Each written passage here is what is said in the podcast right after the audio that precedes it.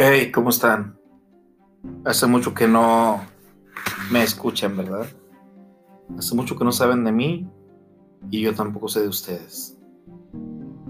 Hoy les voy a contar una reflexión que yo sé que les va a encantar. Es la carta de un padre para su hijo. Y esa carta que les voy a leer comienza así. Querido hijo, lamentable y lentamente se aproxima el tiempo en el que debo emprender el camino que no tiene regreso.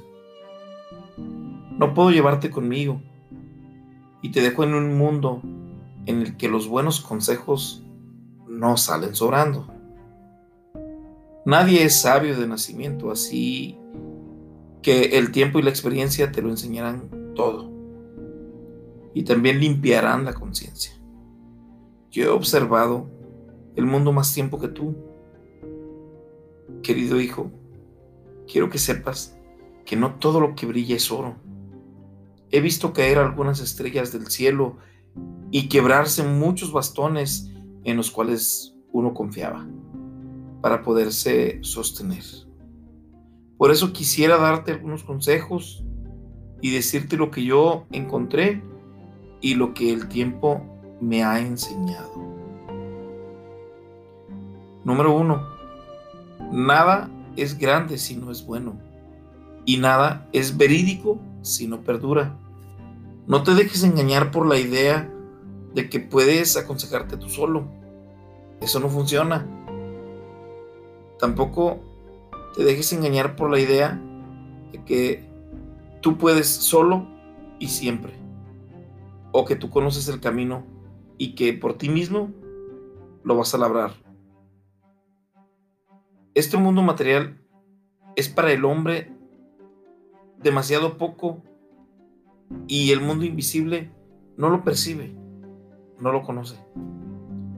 Ahórrate pues esfuerzos vanos, no te aflijas y ten conciencia de ti mismo. No confíes de nadie tanto como de ti mismo. Dentro de nosotros vive el juez que no engaña y cuya voz es más importante para nosotros. Hijo, hazte el propósito. Hijo, el propósito de no actuar contra tu propia voz. Si algo piensas o algo intentas hacer, póntelo primero en la mente y luego pídeselo a tu juez interior. Al principio, tu juez interior hablará únicamente en una forma muy suave, balbuceando como una criatura inocente. Sin embargo, si honras su inocencia, va a soltar la lengua y te va a hablar de una forma muy perceptible. Aprende con gusto de los demás y escucha con atención donde se hable de sabiduría, de mucha luz, de libertad, de virtud, pero no confíes inmediatamente en todo, porque no todas las nubes llevan agua. Y además existen diversos caminos para seguir. Hay quienes creen que dominan una materia porque hablan mucho de ella, pero no es así, hijo mío. No se tienen las cosas por poder hablar de ellas. Las palabras son solo palabras, así que ten cuidado cuando fluyan de una manera muy ligera. Sé correcto con cualquier persona, pero confíate difícilmente. No lo hagas. No te mezcles en asuntos ajenos y los tuyos, arréglalos con diligencia. Espero que eso quede claro. Desconfía de la gesticulación y procura que tus modales sean sencillos y muy correctos. Si tienes algo, ayuda y da con gusto, y no por ello te creas superior. No lastimes a mujer alguna. Piensa que tu madre también es mujer.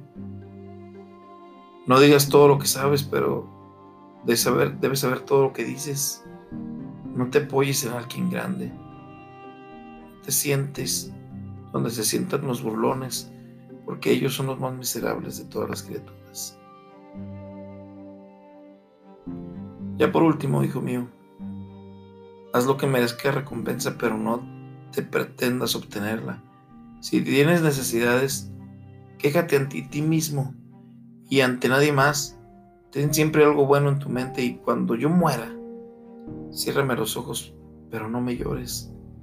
Ayuda y honra a tu padre y a tu madre mientras vivan.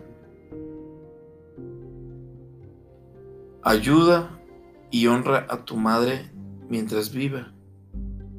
Y si yo muero antes que ella, cuando ella muera, entiérrala junto a mí. Te amo, hijo. Te amo.